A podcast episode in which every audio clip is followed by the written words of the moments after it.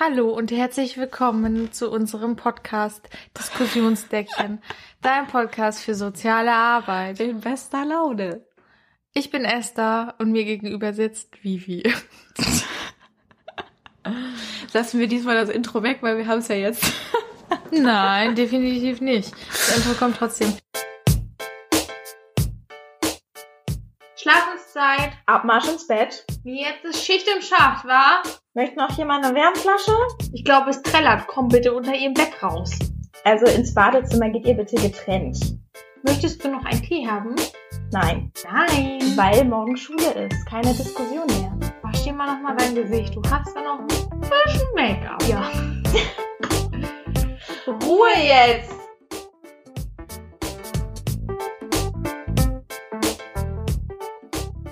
Herzlich willkommen zum Diskussionseckchen Dein Podcast für soziale Arbeit.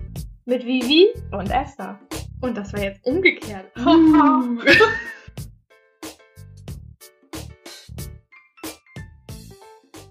ähm, ja, wir würden heute gerne über ein Thema reden, zu dem wir vielleicht mal ausnahmsweise keine Trägerwarnung rausgeben müssen.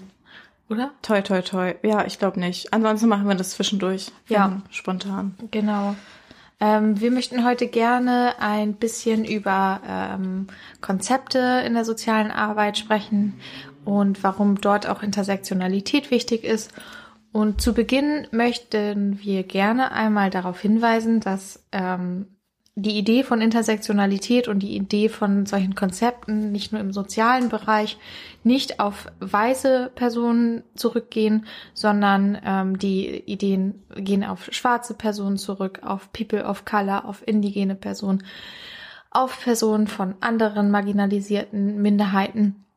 Und äh, weiße Personen, wie auch wir weiß sind, ähm, haben teilweise diese Konzepte ähm, mit adaptiert oder auch teilweise, wie heißt denn das, äh, übernommen Mhm. und den Lohn dafür eingeheimst.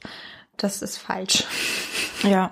Das ist einfach Definitiv. falsch und äh, deswegen wollen wir das gerne vorab äh, nennen. Und das ist halt auch wichtig, ähm, natürlich den Personen, also ihre, wem ihre gebührt. So, Mhm. Ja, das wollte ich kurz einmal vorab sagen. das, ähm, da denke ich gerade wieder an ein Buch, was irgendwie auch eine weiße Frau übernommen hat von einer, ja, POC-Frau. Ja. Ich weiß aber nicht mehr, wie es heißt. Wir hatten das letzte im Seminar, aber auf jeden Fall, die jetzt auch den Ruhm einheimst und da ist ganz viel Kritik. Also irgendwie ist das ein Phänomen, Ja, das Ja. ist ja kein Phänomen, sondern mehr so äh, ein Problem, ein Problem. ein Missstand. Ein Missstand, äh, genau. Und äh, auch wenn wir jetzt keine wahnsinnig erfolgreichen BloggerInnen sind oder sowas, sowas in der Art, äh, möchte ich trotzdem das gerne klarstellen. Ja, Genau. Ähm, genau. Wir sprechen hier auch in einer Perspektive der privilegierten weißen Frau. Girls, ja. ja. Genau, ähm, und wir sprechen natürlich auch aus unserer Arbeitsperspektive heraus, also äh, unser Kontext der Mädchenarbeit, ähm, ähm, der feministischen Mädchenarbeit heraus, wollen wir ein bisschen darüber sprechen, ähm, was wir gut finden an unserem Konzept, ähm, warum die Konzeptgestaltung so wie sie war wichtig war und richtig war. Genau. Ähm, ja, vielleicht können wir damit ja auch anfangen. Mit unserem Konzept. Ja, also, also so Ausschnitte von unserem Konzept natürlich.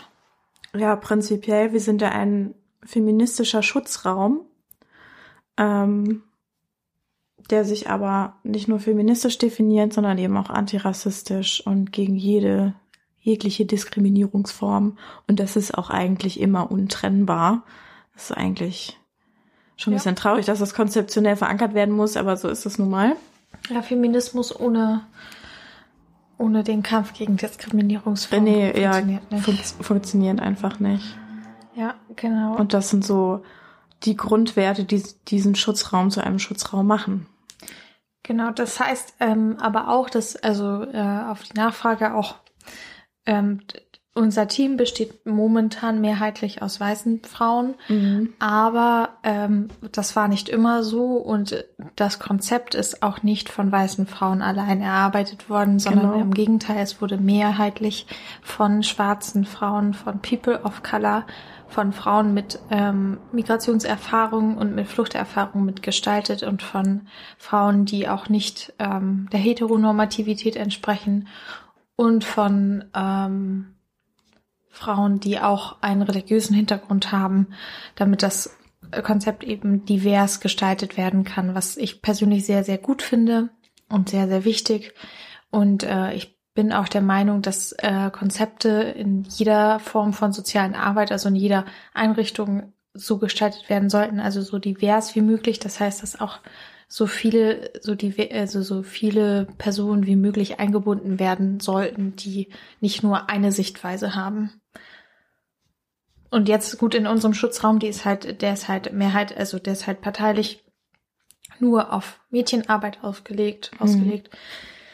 Ist das natürlich nochmal eine speziellere Sichtweise, aber jetzt beispielsweise in einem offenen Jugendtreff oder in einer Kita kann das Schutz, äh, oder das Schutzkonzept, kann das Konzept, nicht das Schutzkonzept, kann das Konzept ganz anders nochmal gestaltet werden.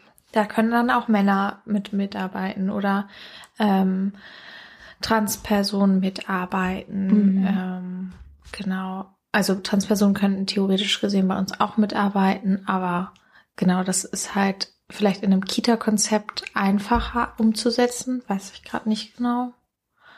Aber halt einfach, dass es äh, wichtig ist, dass ein Konzept einfach nicht nur eine Sichtweise widerspiegelt. Mhm. Ja, es muss ja auch irgendwie zur Gesellschaft passen und die Pädagogik oder die soziale Arbeit, die ähm, knüpft ja einfach an gesellschaftlichen Missständen an und an der Betroffenheit von Menschen. Und dementsprechend äh, sind gewisse Bevölkerungsgruppen mehrfach betroffen Ja, von vielerlei Diskriminierungsformen und das muss man alles in der Gesamtheit aufgreifen.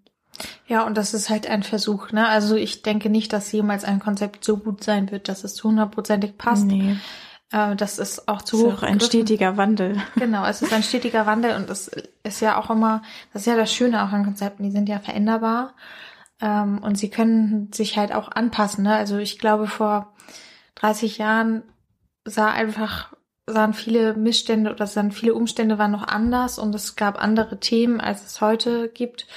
Oder es gibt andere Themen, die jetzt auch mehr im Fokus sind, was ich gut finde, weil die Themen waren bestimmt schon immer da, aber ähm, sie waren noch nicht so im Fokus, wie sie jetzt sind. Mhm. Ja. Genau, und ähm, ja, es ist halt auch einfach wichtig, ne? Wir arbeiten mit, mit Jugendlichen zusammen, mit Teenagerinnen zusammen, auch mit Teenagerinnen zusammen, die ähm, nicht, äh, nicht unbedingt hier aufgewachsen sind. Und dementsprechend ist es halt auch von Vorteil, es kann, ist nur, es ist sowieso nur von Vorteil, ein diverses Team zu haben, meiner Meinung nach. Mhm. Ja. Aber dementsprechend ist dann halt auch also eine Form von Kultursensibilität in unserer alltäglichen Arbeit schon drinne, weil wir einfach ähm, Mitarbeiterinnen oder Kolleginnen haben, die eben sich damit mehr auseinandergesetzt haben, weil sie eben teilweise ähnliche Erfahrungen gemacht haben oder weil sie halt eben auch nicht nur hier gelebt haben, sondern auch noch andere Mhm. Erfahrungen gemacht haben. Ich glaube, ich habe mich wiederholt. Trotzdem bedarf es irgendwie auch regelmäßiger Reflexionsprozesse, Ja, sich seiner eigenen Vorurteile bewusst zu werden. Und das ist auch etwas, was wir konzeptionell ähm, verankert haben, was so ein bisschen durch ähm, andere alltäglichen Probleme in den Hintergrund geraten ist. Aber das haben wir gerade wieder aufgegriffen, dass wir eben diese regelmäßigen Workshops, in denen wir uns reflexiv Biografie, äh, in der Biografiearbeit damit auseinandersetzen und Strategien entwickeln, das selber zu erkennen. Also unsere indoktrinierten Vorurteile und ähm, ja, wie sie uns einschränken, beschränken oder äh, die pädagogische Arbeit in irgendeiner Form behindern. Genau, das ist halt immer ganz wichtig. Ja, das ist sowieso, äh, denke ich, ein wichtiger Prozess in jedweder Form der sozialen Arbeit, Ja. sich zu reflektieren. Und ähm, es hilft halt einfach, natürlich eine andere Sichtweise zu ähm, ja, sich eine andere Sichtweise auch anzuhören überhaupt, weil das manchmal auch schwierig ist, ne? Also wenn du jetzt, es gibt halt auch Kitas oder oder ja Jugendeinrichtungen oder alles Mögliche in der sozialen Arbeit, wo halt eben einfach keine Diversität ist. Und ich denke, es ist halt mm, dann kommt das vielleicht sehr viel zu kurz, sich überhaupt mit solchen Themen auseinanderzusetzen, Mhm. wenn du dich nicht gerade auch noch privat dafür interessierst. Mm, Was aber, wo ich denke, das sollten sich, sollten sich halt alle Menschen irgendwie im Bereich der sozialen Arbeit irgendwie mal mit Rassismus auseinandersetzen, mit Antisemitismus auseinandersetzen, mit Antiziganismus auseinandersetzen und die eigene Doktrine hinterfragen. Mhm. Und es ist ein Prozess und es ist schwierig, aber es ist gut, das zu erkennen. Ja. Und ähm, dazu gehört halt, dazu gehört halt auch, ähm, sich selbst halt an die Nase zu fassen, mal ganz platt gesagt, und ähm, zu sagen, okay, das war jetzt nicht cool von mir. Nee. Ja, also ich muss auch sagen, war auch nicht cool von mir, dass ich sehr lange Zeit Rastas hatte. war nicht cool von mir. Es ist aber eine Form von Entwicklung, dann halt das auch zu verstehen, zu sagen, okay, war scheiße und ähm, ich muss mal auf meine schwarzen Mitmenschen hören. Ja. Was So. mir gerade, wo du das gesagt hast, aufgefallen ist, ich hatte das Gespräch auch mit einer Freundin, die ähm, viele Grüße, äh, eine Zeit lang intensiven Kontakt zu einem Sinti-Mann hatte. Und sie hat davon gar keine Ahnung gehabt, wo du jetzt äh, Antiziganismus, sag ich das richtig, Ja. ähm, ausgesprochen hast. Und sie hat sich dann im Uni-Kontext ganz viel zusammensuchen wollen und ihr ist dabei aufgefallen, dass das überhaupt nicht stattfindet, Aufklärung. Es gibt Wenig. keine Ringvorlesung, keine Seminare zu diesem Themenbereich. Also es ist absolut, finde ich, eine sehr unsichtbare Gruppierung.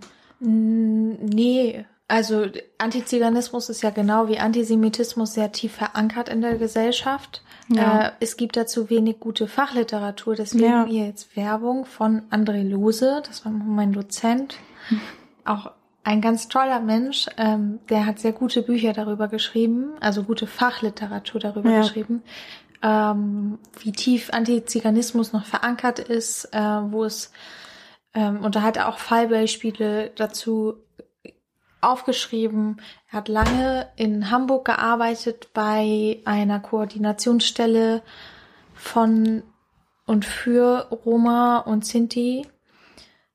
Ähm, und hat er dann auch so Beispiele, zum Beispiel auch vom Hamburgerischen Jobcenter äh, angeführt. Äh, das Hamburger Jobcenter hat ähm, jetzt doch eine Triggerwarnung, Antiziganismus.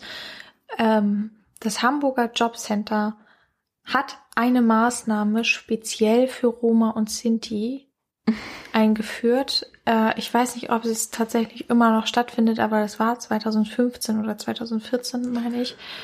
Ähm, und diese Maßnahme ist keine, also keine Maßnahme, wie es normalerweise beim Jobcenter geht, sondern in der Maßnahme geht es primär darum, wie arbeite ich überhaupt, also wie geht Arbeiten. Was das alte, also, ne, deswegen die Triggerwarnung, was Ja. natürlich hochgradig antiziganistisch ist Ja. und was auch ähm, einfach äh, dieses Stereotyp, diese Manifestation von voll dummer Ansicht mit sich trägt, dass Roma und Sinti nicht arbeiten können. Mhm. Und das stimmt nicht. Und das ist einfach, also das ist, das ist, ähm, das ist, ich äh, finde das, ja, ich habe dazu gar keine Worte, wie Wahrscheinlich wird da noch die doof das Betonung auf ehrliche Arbeit gelegt, ne? Genau. Weil nämlich das Vorurteil Genau, ja. ist ja auch, also wenn, dann können sie nur in irgendwelchen kriminellen Genau, Ähm, ja, ja. Und dieses Vorurteil, diese, ähm, diese Ansicht ist ja immer noch so. Und dazu dann noch mal etwas. Ähm, gestern war ja der internationale Holocaust-Gedenktag. Ähm, genau, wir haben heute den 28. Januar. Genau. Und äh, während des Holocaust oder der Shoah, wie ich das äh, lieber betiteln würde, wurden natürlich leider mehrheitlich jüdische Menschen ähm, Opfer des Nationalsozialismus, aber auch Roma und Sinti. Und Genau. der Bundesgerichtshof hat auf die Klage der Roma- und Sinti-Vereinigung 1950 oder 1954, ich weiß gerade das Datum nicht mehr genau, diese abgewiesen, der Bundesgerichtshof, Mhm. mit der Begründung, dass die Roma und Sinti quasi rechtskräftig verurteilt worden sind zur Zwangsarbeit, weil sie ja angeblich faul wären. Und Ja. erst 2013 wurde dieses Urteil zurückgezogen. Das muss ein Mensch sich mal vorstellen, wie Mhm. schrecklich das ist. Ähm, ja, weil äh, Antiziganismus nämlich im Gegensatz zu Antisemitismus ähm, nicht so sichtbar ist. Mhm. Also der existiert und Antisemitismus wird dadurch, also möchte ich dadurch nicht schmälern, das wird nicht geschmälert, Mhm. aber ähm, dadurch, dass gerade die Deutschen den Juden in dem Fall eine Opferrolle offiziell aufgedrängt haben, ist das halt im Fokus mehr. Aber ja, keine, also d- das ist halt, das ist, das ist ja. Was ja auch gerade wieder eine, eine aktuelle, ja, ich weiß gar nicht, ob ich das Form nennen soll, aber der asiatische Rassismus Antiasiatischer Ja, Rassismus ist Anti-Asi- auch genau, ganz krass, der- ja. auch irgendwie gefühlt lange Zeit auch unsichtbar gemacht wurde oder weiß ich nicht, das äh, ja und äh, durch irgendwelche Menschen, die meinen, sie wären lustig, ist das gerade wieder sehr doll und durch Corona natürlich Ja, das ist äh, in die. Öffentlichkeit gerückt. Mm, Dazu gibt es etwas Cooles, was ich auch Werbung nochmal empfehlen möchte. Es gibt in, ähm, aus Hamburg ein KünstlerInnen-Kollektiv, mhm, genau. Tiger Riots, könnt ihr auch bei Instagram finden, die sich, ähm, also die quasi total cool kostenlose Bildungsarbeit, Leute, kostenlose Ja. Bildungsarbeit leisten äh, für euch. Und zum Thema ähm, Antiziganismus und Antisemitismus gibt es auch ganz viel kostenlose Bildungsarbeit. Die Bildungsstätte Anne Frank zum Beispiel. Es gibt ähm, das Jüdische Forum. Es gibt ähm, die Roma Stiftung. Ähm, wir ver verlinken euch die alle in der Folgenbeschreibung. Da könnt ihr euch mal ein bisschen kostenlose Bildungsarbeit holen. Und natürlich gibt es auch wahnsinnig ähm, tolle äh, schwarze Personen, die sich ähm, quasi die auch kostenlose, aber auch äh, wie heißt denn, das ist das Gegenteil von kostenlos, die äh, auch Bildungsarbeit leisten und ganz wahnsinnig toll sind. Tupoka Ogette zum Beispiel, Mhm. Alice Hastas, Ja. ja, und noch viele weitere, wo ihr euch informieren könnt. Ähm, und die auch einfach wahnsinnig tolle Arbeit leisten. Und dann gibt's halt äh, wir, die davon profitieren und lernen können, aber auch zuhören müssen. Ja. Genau. Und ach so, Max Jolek möchte ich auch noch gerne em- empfehlen und hört euch bitte bei Spotify oder sonst wo Werbung. ähm, desintegriert euch von ihm an und ähm, Ja. ja. Please äh, denkt ähm, denkt mal an eure Privilegien, checkt die mal. Checkt die mal aus. jeden Tag. Die eigene, ja, Ja. checkt mal die eigenen Privilegien manchmal aus, ne? Mhm. Oder öfter mal, gerne. Ja, das ist manchmal vielleicht blöd, aber wichtig. Ja. Und da kannst du was von lernen. da kannst du was von lernen. Ja, aber zurück zu den pädagogischen Konzepten, bitte. Ja. Äh, Ich würde jetzt die Triggerwarnung auch wieder beenden. Dann kommt doch eine Triggerwarnung in die Folgenbeschreibung. genau. Ähm, Möchtest du jetzt in den Alltag gehen oder? Ja, vielleicht. Ähm, ich würde gerne noch mal auf was äh, zu sprechen kommen, was mir sehr am Herzen liegt. Rudolf Steiner. Ja, unbedingt. Also Rudolf Steiner liegt mir nicht am Herzen. Ich finde, Rudolf Steiner ist ein Liegt dir quer im. quer im Bauch Anus. oder so. Nee, da auch nicht. Also gar nicht in meinem Körper. Ich ähm, Ja. möchte mit euch äh, kurz Waldorfpädagogik ansprechen. Rudolf Steiner war der Begründer der Waldorfpädagogik. Und wenn jetzt hier äh, Hörerinnen denken, ach ja, toll, super, toll, ja, das kenne ich ja. Oh Mensch, das ist so eine tolle Pädagogik. Nein, die ist ja so menschenfreundlich. Kein bisschen. Die nimmt ja die Kinder so, wie sie sind. Nein. Rudolf Steiner war ein Antisemit und Rassist vor dem Herrn oder der Herrin, je nachdem, wie ihr das auslegen wollt, oder auch vor niemanden. Aber Rudolf Steiner war ein Antisemit und ein Rassist.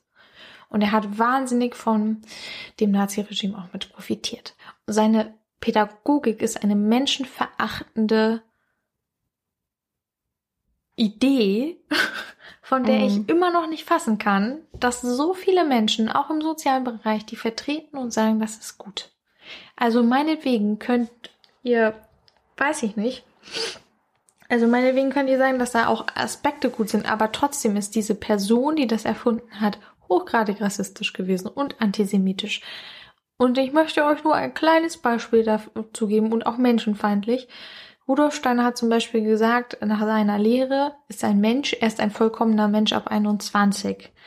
Und er hat auch von der sogenannten, also von der sogenannten Rassentheorie Dinge in seine Pädagogik einfließen lassen.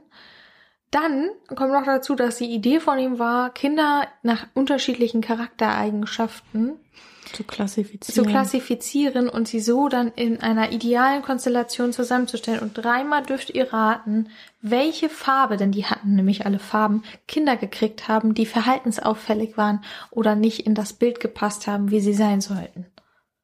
So, da könnt ihr jetzt mal selber drüber nachdenken. Mhm. Ich werde es euch jetzt nicht sagen. Allein diese Klassifikation, die irgendwie immer als so positiv dargestellt wird, weil das ja angeblich so ähm, am Kind orientiert ist, an den Bedürfnissen. Es ist nicht an Es ist ja eigentlich genau das Gegenteil. Ja, also So. es ist, also ich, ich bin entsetzt darüber, wie viele Menschen die Waldorfpädagogik für eine gute Idee halten. bin auch, ich habe damals im Abi, aber da wusste ich tatsächlich zu der Geschichte von ihm noch nichts, aber ich fand da die Pädagogik schon ziemlich bescheuert. Also ich habe es nicht verstanden und ich fand es auch total realitätsfern und habe da meine Kritik geäußert und ähm, bin da ziemlich mit angeeckt, Ja, weil es immer noch so hofiert wird, ja, natürlich dürfen sie das kritisieren, aber es ist ja eine Koryphäe und ähm, es ist es ist ja hat ja so viel viele Wege bereitet in der Pädagogik und ähm, ja, Maria Montessori hat Wege bereitet. Und, also von ihr bin ich auch richtig Fan. Weißt du, wer So. mein, wer, weißt du, wer mein Lieblingsreformpädagoge ist? Janusz Korczak. Den finde ich auch super. Ich liebe Janusz Korczak. Ich, also immer wenn ich irgendwelche Dokus oder so gucke, dann muss ich immer weinen Ja. bei dem. Also ja. Also Sind- ich, ich das find- sind wirklich inspirierende Personen. Ja, oder hier So. ähm, Reggio, äh, Reggio-Pädagogik finde ich auch toll, auf Augenhöhe des Kindes. Und es gibt ich auch finde Summerhill auch gut. Summerhill finde ich auch spannend. Oder ähm, hier Jasper Jules Ansichten finde ich gut. Der ist ja leider tot. Hm. Ähm, es gibt viele, viele gute Pädagogen und Pädagoginnen. Und Rudolf Steiner gehört nicht dazu. Ja.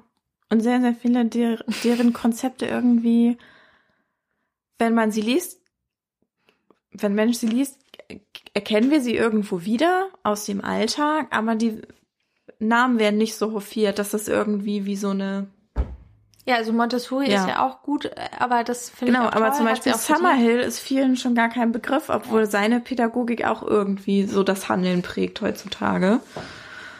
Ähm, Ja, ja, und einige, da, Janusz Korczak war der Begründer, Mitbegründer der Kinderrechte. genau, er ist ja zum Beispiel, wenn Mensch sich jetzt nicht total damit befasst, genau mit diesem, Nee. Ähm, mit Partizipation oder was weiß ich, ist dieser Name oft gar kein Begriff. Ja, das so, das ist halt schade. mein- Aber naja, mein Personal, mein Personal, äh, ja, hat ja. wie heißt das? Äh, Inspiration. Er gehört auf jeden Fall zu den inspirierendsten äh, Ja. Pädagogen, die ich, ich fand seine Pädagogik immer noch, finde ich immer Mhm. noch die beste. Ja. Mit Abstand. Die Pädagogik der Liebe. Ja. Abstand finde ich die eine der besten Sachen. äh, Ja. Es so niedrigschwellig ist und zu der Zeit, wo er gelebt hat und wo er gewirkt hat, wahnsinnig, wahnsinnig gut. Da Okay. sind wir aber tatsächlich schon im Alltag mit. Ja, damit sind wir im Alltag. Das ist doch eine tolle Überleitung Ja. gewesen. Und you can go. Als hätten wir das geplant. Wir haben nichts geplant. Ja, also. Antirassistisches Konzept. Wie, wie zeigt sich das im alltäglichen pädagogischen Handeln? Und ähm, vor allem, wie gehen wir vielleicht auch mit Mädchen um, die nicht unbedingt nach diesem Konzept vorher gelebt haben und dies vielleicht auch im pädagogischen Alltag zeigen. Ähm, ja, wo knüpfen wir da am besten als erstes an? Ähm, antirassistische Arbeit heißt jetzt nicht, dass wir den ganzen Tag irgendwelche Parolen auf Arbeit schwingen oder so, sondern es ist halt wie in den meisten ähm, Fällen im pädagogischen Alltag äh, so integriert, dass wir quasi handeln, wenn Anlass da ist. Ja. Jedenfalls ist es dann besonders sichtbar und besonders aktiv, ähm, dass es das Konzept gibt und ähm, dass das unsere Fasson ist. Ich weiß nicht, ob man das so nennen kann. Ähm, das bekommen die Mädchen ja in der Aufnahme eigentlich schon direkt mit. Es steht auch auf der Internetseite. Es wird im Aufnahmegespräch thematisiert. Das gehört zum Schutzkonzept. Das wird halt ausführlich auch immer wieder besprochen. Aber oft gerät es ja dann manchmal in Vergessenheit, weil es jetzt nicht wie so ein Banner über, ja, weiß ich nicht, über, wir, doch, wir haben, Doch, ist wir haben auch. Flyer, aber ja, ich habe teilweise das Gefühl, es gibt Mädchen, die das manchmal vergessen. Definitiv, aber die vergessen Und, auch alle ähm, möglichen anderen Sachen. Ja. Und ähm, das meine ich, dass, äh, dass da das aktive Handeln erfordert. Eben Stellung beziehen, Ja. ähm, Themen aufgreifen. Es gibt ja auch manchmal so äh, Sprungzeiten. also natürlich sind äh, Diskriminierung ähm, alltägliche BegleiterInnen, aber es gibt ja mediale Ereignisse, wo das dann quasi auch den Mädchen präsent wird, wenn es ihnen selber nicht so präsent ist. Vor allem, wenn sie jetzt nicht in eine ähm, in einer benachteiligten Gruppe sind, so ohne Migrationshintergrund oder so. Ähm, Ja. genau. Und dann kommt das auch vor, dass die Mädchen das selber thematisieren irgendwie. Im Moment kannst du, ja. Ja. Im Moment werde ich sehr viel zum Holocaust ausgefragt. Ja, zum Beispiel, aber auch ähm, die Black Lives Matter Demos, als ähm, das losging, haben ja auch viele nicht verstanden. Wofür? Was macht ihr da? Ähm, genau. Ja, die Seebrückendemos. Ja, das ähm, antirassistische Konzept oder ja, ein, wir haben ja mit den Mädchen, die wir aufnehmen, bei uns einen Vertrag, was ich Genau. auch super gut finde. Äh, und da stehen Alpha-Gas. Genau. Da stehen auch die ähm, Regeln drauf und da stehen vor allem die drei wichtigsten Regeln drauf. Und zu den drei wichtigsten Regeln gehört halt eben auch, dass wir ein Schutzraum sind, wo keine äh, rassistischen Äußerungen, keine antisemitischen Äußerungen, keine verhetzenden Äußerungen etc. Ähm, geduldet sind. Nicht gewünscht, sondern geduldet. Die sind Mhm. nicht geduldet. Das heißt, dass ähm, wir ja aber auch prinzipiell, wenn eine von unseren Klientinnen sich so verhält und solche Äußerungen von sich gibt, wir handeln. Also ich persönlich finde auch, dass wir von unserer Haltung, von unserer pädagogischen Haltung, die schon, also das schon klar und deutlich rüberbringen, dass wir antirassistisch arbeiten und Ja. gegen solche verhetzenden, äh, verhetzenden ähm, Strukturen. Aber wenn das Thema wird, dann werden wir oder wird natürlich sofort interveniert und wir Mhm. besprechen das auch mit den Klienten nach. Und es gibt dann Einzelgespräche auch mit der Klientin, die zum Beispiel so etwas geäußert hat. Mhm, Zwischen genau. der Bezugsfrau in der Regel und dem Mädchen oder auch direkt. Mhm. Und das gibt es eigentlich nur einmal. Dieses Gespräch mit einer Abmahnung, weil das die Regeln verletzt und wenn die Person das aber wiederholt, muss sie gehen. Ja. Weil wir eben ein Schutzraum sind und auch wenn wir parteilich sind und wir sind parteilich für unsere Klientin, sind wir halt aber auch parteilich für uns. Ja, genau. Also so finde, empfinde ich das und ich möchte nicht antisemitisch, antisemiti, antisemitische ähm, Äußerungen oder rassistische Äußerungen bei meiner Arbeit ausgesetzt sein. Ja, um da nochmal das Missverständnis von Parteilichkeit vielleicht auszuräumen, wie es ja immer wieder aufploppt. ähm, Parteilichkeit heißt ja nicht, dass wir alles toll finden, was die Mädchen sagen oder dass ähm, Nein. wir sie in allem bestärken, was wie sie handeln oder was sie denken wie oder sie wie sie sich schminken. verhalten. Ähm, sondern Parteilichkeit heißt, dass wir sie vorurteilsfrei in ihrem Ist-Zustand annehmen. Und das kann eben auch ein Ist-Zustand mit vielen Vorurteilen sein oder ist in den meisten Fällen ja auch der Fall. Genau.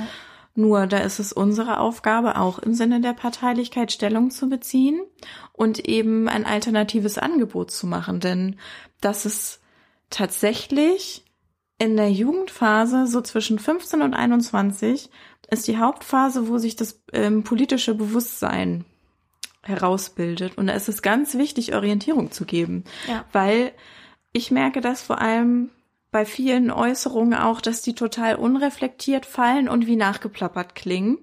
Und ähm, wenn ich da so ein bisschen hinterfrage oder auch eine Alternative gebe, dass ähm, Alternative an sich heißt in dem Falle Keine Alternative. äh, Ja, aber ähm, ich sag ja dem Mädchen nicht, ich finde das scheiße, was du denkst, sondern ich sehe das nicht so. Also ich stelle das dann, ich sage bestimmt, ich sehe das nicht so, ich sehe das so und so und so.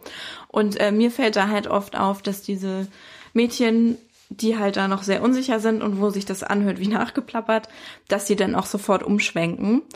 Und ähm, dass dann ziemlich klar ist, dass das halt irgendwie vom Elternhaus weitergetragen Ja, wird. stimmt und voll, äh, deswegen ist es so wichtig, eben als Orientierungsfigur oder ein Angebot zu machen, ähm, dass sie sich irgendwie an einer anderen Meinung orientieren können oder ähm, ja andere Vorbilder auch für sich finden können.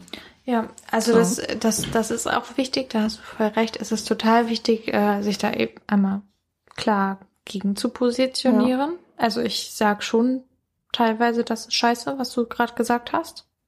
Das ist mir auch, ähm, ich finde, das ist Da bin in ich die. Dipl Diplomatikerin. Also ich, Nee, ja. ich nicht. Ich, ähm, ich nicht, denn ich arbeite in einer Einrichtung, die antirassistisch sein möchte. Also es gibt kein diplomatisch heißt in dem Sinne auch nicht, dass ich das anerkenne. Ist, nee, Ja, aber ich ähm, ähm, bin da Ich benutze keine Kraftausdrücke dann Ja, in ich, äh, diesen schon. Gesprächen. Da teilweise, also teilweise, Ja. kommt drauf an, ne? Ich sage dann, das geht so nicht. Aber ähm, genau, prinzipiell ist es total wichtig, klarzumachen, wieso das nicht geht und Mhm. Aufklärungsarbeit zu leisten. Warum geht das nicht? Wieso ist das nicht in Ordnung? Weil du dich hier nicht über andere Menschen zu stellen hast. Ja, da müssen wir, glaube ich, nochmal den Kontext klar machen, weil ich jetzt von einem ähm, Privatgespräch rede. Ah, ne? okay. Also wo halt ein Mädchen ganz unsicher war und dann irgendwie meinte, Trump wäre doch gar nicht so schlecht und sowas. Ne? Es ist eine andere Sache, wenn jetzt am Tisch ein Mädchen beleidigt wird. ja, das geht gar nicht. So, da grätsche ich auch dazwischen und da sage ich nicht, das sehe ich nicht so. Ja. Also das, Okay, das so, müssen wir das dann ist ja- nochmal ja, das ist- kontextuell das ist was unterscheiden. anderes, ja. genau. Ja, also es ist, ja, aber es ist einfach, ähm, natürlich geht eine Meinungsfreiheit bei uns, aber es geht halt nicht, ähm, ist halt, wir sind auch immer noch ein Schutzraum. Das heißt, wir Mhm. Bieten auch den Mädchen Schutz, die eben schon zum Beispiel rassistischen Äußerungen oder Ja. antisemitischen Äußerungen oder antiziganistischen Äußerungen oder rassistischen Äußerungen, habe ich ja schon gesagt, Ja. ausgesetzt waren oder öfter ausgesetzt sind. Mhm. Und das heißt, dass wir sie eben, dass wir auch den Auftrag haben, sie davor zu schützen, wenn andere Bewohnerinnen sich so verhalten. Genau. Und auch Ja. wir haben diesen Schutz verdient. Äh, denn auch wir sind Teil der, der Hemisphäre dort.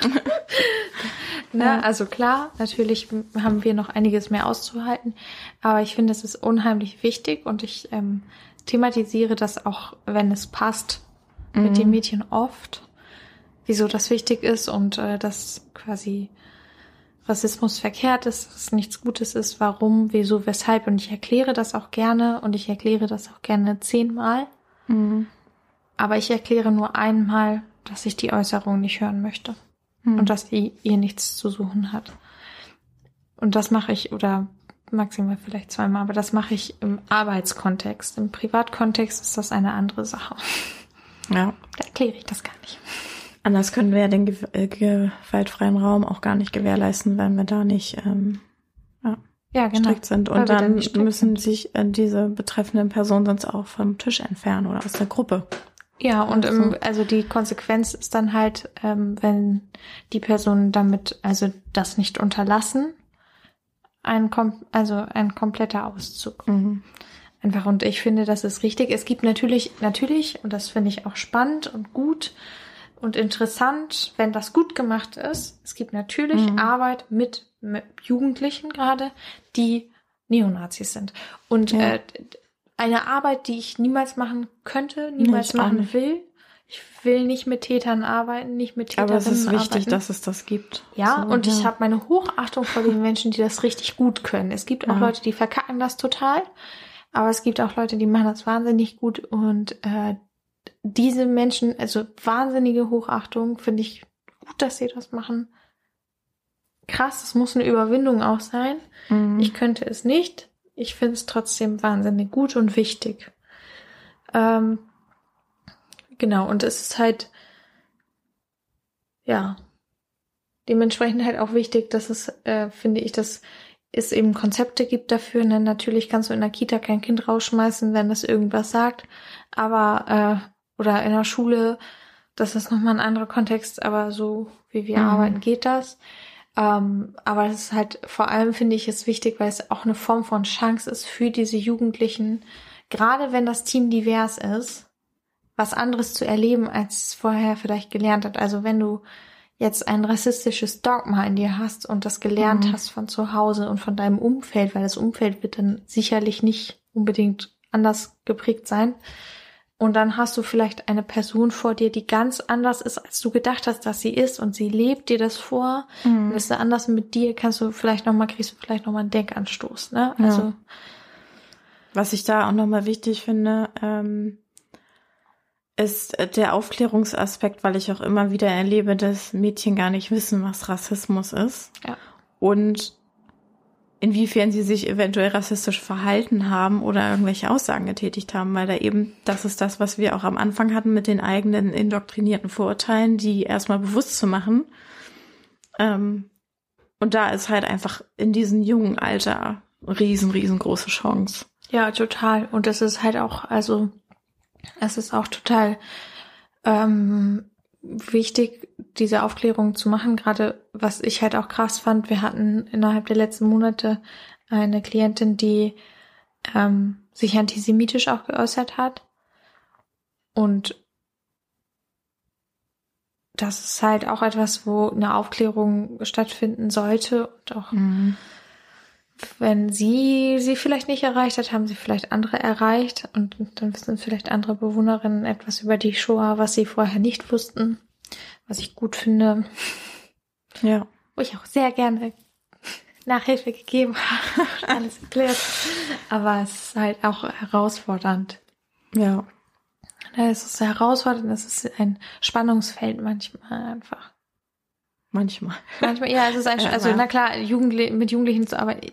Aber ganz ehrlich, ich finde die Arbeit ganz toll. Also es ist eine wertvolle Arbeit. Ich Ja. mag das total gerne, dort zu arbeiten. Es ist halt ähm, gut, wenn eben dem etwas entgegengesetzt wird und wenn halt nicht gesagt wird, okay, wir nehmen jetzt quasi jede Person auf und Mhm. scheiß drauf, sondern wenn wir sagen ganz klar, das sind unsere Regeln und so und so arbeiten wir und wir haben zum Beispiel konzeptionell ähm, verankert, dass wir mindestens 60 Prozent Mitarbeiterinnen haben, die ähm, entweder schwarze Frauen sind, People of Color, einen religiösen Hintergrund haben oder einen Migrationshintergrund haben. Genau. Und das finde ich total gut, das liebe ich, weil das eben einfach für mich auch bereichernd ist. Ne? Also Mhm. es ist auch irgendwie kacke, dass es wieder für mich bereichernd ist, aber es ist, glaube ich, für die Mädchen, die wir haben, vor allem eine gute Identifikation. Also, Ja. ne? Und ganz ehrlich, wenn ich mich in meinem Studiengang umgucke, wie wenig Menschen wir haben, die schwarz sind oder ähm, Mhm. die, Same. die ähm, Migrationshintergrund haben oder eine äh, Person of Color Ja. oder Transpersonen sind oder so, das sind halt ganz wenige Menschen. Ja, und das finde ich schade. halt auch so, unser, unsere Gruppenklientel ist halt auch so divers und Ja, weil die, die Gesellschaft haben, divers ist. ja, und ähm, dementsprechend ist es ja auch einfach schön, wenn jedes Mädchen so ihre eigene Identifikationsfigur vielleicht auch im Team finden kann. Ja, und äh, vielleicht Und es ist halt, ähm, das ist halt was, wo soziale Arbeit hinterherhängt und wo zum Beispiel auch Unis hinterherhängen, ne, und FHs hinterherhängen. Das ist halt, äh, es gibt ja auch diese Studien dazu, Akademikerkinder studieren halt wesentlich häufiger als Kinder aus der Arbeiterklasse. Ja. Wesentlich häufiger. Und wenn wir uns angucken, wer die marginalisierten Gruppen sind, dann kommen wir halt auf Gruppen, die sowieso schon öfter marginalisiert werden und dann wunder, also ne, dann im Umkehrschluss kannst du halt sehen, okay, wieso studieren denn weniger Leute aus dem und dem und dem Bereich, weil sie sowieso schon marginalisiert sind und solange eben halt auch, also das ist ja auch eine Form von Klassismus, Ja. dieser so herrscht, dann kannst du das nicht verändern, obwohl die Gesellschaft divers ist. Aber da sind wir auch wieder bei dieser geheuchelten Chancengleichheit. ja, es gibt Es keine ist halt einfach, ne? Nicht jeder Mensch hat Bildung zu Zugang, weil es ist halt alles Zugang zu Bildung. äh, zu, Bildung zu Zugang. Zugang jeder. Bildung. Geil. Ähm, weil es kostet halt alles ein Schweinegeld. Ja, und nehmen wir doch mal zum Beispiel Kinder ähm, mit einem ähm, mit einem Fluchthintergrund oder mit einem Migrationshintergrund. Äh, die werden oft prinzipiell in die falschen Schulen eingeschult, Ja. weil aus dem Einf äh, weil sie eben einen Migrationshintergrund haben, Hm. prinzipiell, oder weil sie schwarz sind, prinzipiell. Das ist halt aber der größte Bullshit Mhm. überhaupt, weil du das, ist- das ist einfach dumm. Du kannst auch nicht ein Kind, nur weil das irgendwie, weil die Eltern vielleicht nicht aus Deutschland kommen, kannst du das Kind doch nicht, dem Kind doch nicht sagen, egal wie klug das ist. Weißt du, Hauptsache du machst hier erstmal irgendwie ein ESA. Ja. Aber das Kind hat eigentlich das Potenzial, locker ein Abi zu machen. Und es wird halt einfach einen längeren Bildungsweg dadurch haben, was aber auch ein schwierigerer Weg ist. Und wenn dann vielleicht auch noch die LehrerInnen nicht cool sind, Hm, genau, ja. oder dem Kind dann halt vermitteln, ja, du kannst halt nur den ESA machen und die Eltern vielleicht das nicht genau wissen, weil sie halt auch nicht aufgeklärt werden oder auch mal nicht eingeladen werden. Ja, die Bü- Bürokratie spielt da ja auch noch, ne? Also. Ja, das ist halt, also das ist halt, das ist halt auch ein bisschen äh, etwas, was sich halt verändern muss. Ja. Und das kann sich halt nur verändern, wenn halt eben das mal, also alle oder Menschen mal ihre Privilegien checken und das halt anerkennen und zuhören und daraus auch lernen. Ja, und die Bewusstwerdung eigener Anteile. Ja, Im genau. Und die gibt's halt eben und und äh, das ist Kacke so, aber es ist halt wichtig, sich darüber bewusst zu werden, eben damit du damit arbeiten kannst und das dauert vielleicht auch mal. Mhm. Ja, also und und ich ähm, hundertprozentig, also alle weißen Menschen haben hundertprozentig schon rassistisch gehandelt, hundertprozentig, Ja, klar. natürlich. Das das ist Also nichts, das wovon wir fängt, uns fängt schon damit an, wenn sich einfach Menschen so sehr wehren, irgendwelche Straßennamen zu verändern oder ähm, das Verständnis nicht aufbringen können, warum das Schnitzel nicht mehr ähm, so und so heißen darf. Ja, genau und so und das dann so belächelt wird. ja und Ach, wir haben ja keine anderen Sorgen. Ne? Und es gibt antisemitisch, antisemitische und antiziganistische Tendenzen innerhalb der Gesellschaft, die gab es schon immer. Und gerade vor dem, vor dem Datum von gestern möchte ich nochmal bitte darauf hinweisen, äh, Deutschland wurde nicht befreit, sondern die Welt von Deutschland. Mhm. Und hier hatten, die Deutschen hatten die Schuld und die hatten die Mitschuld. Es waren nicht irgendwie nur mal die Soldaten, die da dann äh, den ganzen Nee. Scheiß angerichtet haben. Nee, das waren die ganzen Leute hier. Das waren die Nachbarn, das waren die Freunde. Die haben die verraten. In der, in der Pogromnacht sind nicht irgendwie mal die Leute von der SS gekommen, sondern es waren der Bäcker nebenan, keine Ahnung, der Schlachter, der Lehrer, die Erzieherin, Mhm. die Krankenschwester, der Polizist, das waren die Leute von, von nebenan, die alles zerstört haben und die alles kaputt gemacht haben. Ja. Oh, ups, Triggerwarnung, scheiße, habe ich vergessen. ja, also das ist nichts, was irgendwie neu ist. Und die Welt drumherum ist zu dem Zeitpunkt nicht weniger antisemitisch gewesen. Es ist ein großer Fehler von allen Menschen zu denken, uhu, Antisemitismus gab es nur in Deutschland. Nee, nee, nee, nee, nee, meine mm. Freunde. Genauso wie Antiziganismus, den gab es auch nicht nur in Deutschland. Als die ersten jüdischen Menschen geflohen sind aus Deutschland, wollten ganz viele Staaten die nicht aufnehmen, sondern haben sie zurückgeschickt.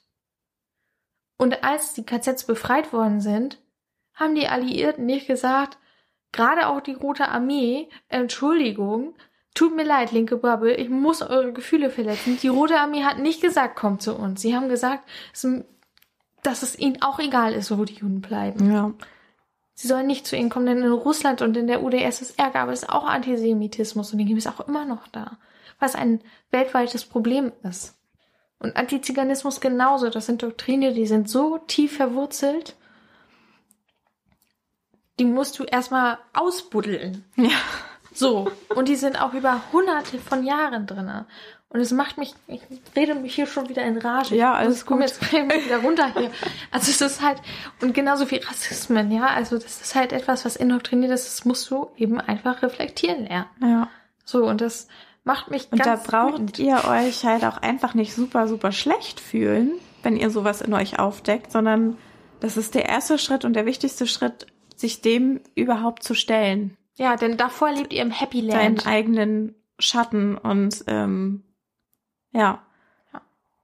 Tupuka Okete hat das als Happy Land bezeichnet, der Zustand von weißen Menschen, bevor sie Ja. sich mit Rassismus auseinandersetzen. Genau. Ja. Und ich finde, Happy Land ist ähm, ein guter Begriff dafür und ähm, Max Czolek nennt das, was gestern oder was, was mehrheitlich natürlich in Deutschland gemacht wird, ähm, von vielen Deutschen dieses ähm, einmal im Jahr oder zweimal im Jahr nie wieder zu schreiben und sonst aber nichts zu machen, Ja. Gedächtnistheater. Genau. Ähm, und es ist ein Gedächtnistheater und es ist auch ein Happy Land und ich möchte, dass ihr daraus kommt. Aber genau, das wollte ich nochmal sagen. Also es ist nicht schlecht, sich damit auseinanderzusetzen, äh, beziehungsweise es fühlt sich scheiße an. Fühlt sich total scheiße an, sich damit auseinanderzusetzen und zu reflektieren. Und da habe ich meine Anteile dran, da war ich rassistisch, da habe ich meine Vorurteile und habe andere Menschen diskriminiert. Das fühlt sich immer kacke an, wenn man scheiße zu, zu Menschen war. Aber es ist so wichtig, sich trotzdem damit auseinanderzusetzen und diesen Mut zu haben, Ja, weil sich sonst nichts verändert. und auch positiv, also po positiv besetzter Rassismus oder so, wie das heißt. Also dieses, oh Gott. ähm, das ist ja, das ist, ähm, nur weil du eine, eine Aussage nett gemeint hast, kann sie trotzdem rassistisch sein. Ja. So. Ähm, Und also diese Ausrede, das habe ich ja so- nicht so gemeint, das geht halt auch gar nicht. ja, und Das, ist unreflektiert. das, das ist auch unreflektiert und ähm, ich habe das bestimmt mal selbst benutzt. Wahrscheinlich auch irgendwann Ja. mal. Alle. Da, aber das meine ich Aber mit, es ist halt, man, Mensch möchte sich nicht damit auseinandersetzen, Mensch möchte das nicht auf seine Kappe nehmen. Und dann ist es, ich habe es ja nicht so gemeint und damit revidiere ich das. Ja, und- und das ist eben das Gegenteil von sich wirklich damit auseinandersetzen und wirklich versuchen, Empathie zu entwickeln für diese Personengruppen, die ich vielleicht verletze. ja, und das allerdings auch in, also jede, jeder Mensch sollte das tun in, mit den eigenen, weil jeder Mensch, egal, ob du auch mal, also ne, weil, also klar, besonders weiße Personen sollten das tun, besonders weiße Menschen sollten das tun, weil sie die meisten, die höchsten Profiteurinnen, Profiteure, Profiteure, bleh. Profitierenden, ja, ich wollte ja, so ein Profiteure. Genau, Profiteure wollte ich sagen. Und das Gendern, aber ich weiß nicht, ob es das Gender, egal. Weiß also, ich auch sind nicht, die meisten ja Profiteure Ja. davon. Ähm, aber trotzdem ist es halt insgesamt wichtig, sich bei allen Sachen zu reflektieren. Ne? Also es gibt halt auch in allen möglichen Communities zum Beispiel Homofeindlichkeit oder Transfeindlichkeit. Das Ja. ist äh, auch ein Thema, wozu sich zu reflektieren nötig ist. Mhm. Warum? Damit wir eine Gesellschaft schaffen, in der, irgendwer hat das gesagt, aber ich weiß nicht mehr wer, in der jede Person ein schönes Leben haben kann. Ja. Hört sich spießig an, aber das ist so. Ich wünsche euch allen ein schönes Leben. ja. Wir wollen alle nur glücklich sein. Außer Nazis, denen wünsche ich kein schönes Leben. Alle hassen Nazis. Ja, und äh, genau, vielleicht könnt ihr uns ja mal eure Gedanken dazu aufschreiben und äh, was vielleicht gefehlt hat. Das war jetzt auch nur vielleicht ein kurzer Aus, Ausblick in Konzepte, wieso wir die Ja. so wichtig finden, dass sie halt eben divers sind. Intersektional, wobei Intersektionalität auch hart kritisiert wird, Mhm. weil in der Intersektionalität, wie wir sie verstehen, die jüdische Perspektive fehlt. Oh. Ja. Das ist ja nochmal ein ganz großes Fass. Ja, das will ich nicht aufmachen gerade. Okay. Also das nee, können wir nee, mal jetzt aufmachen, nicht, aber aber jetzt nicht. Ähm, Ja. Das mache ich schon in anderen Bereichen oft auf. Ähm, ja, genau. Aber das ist halt vielleicht zum Abschluss. Ähm, in eure Konzepte ist es schön, Intersektionalität einzubeziehen. Und wenn ihr intersektional seid, bitte bezieht wirklich alle Perspektiven mit ein, damit wir alle ein schönes Leben haben können. Ja, okay. So gut wie möglich. Wir sind ja in unseren Blickwinkeln auch beschränkt. Ja. ja. Tschüss. Tschüss.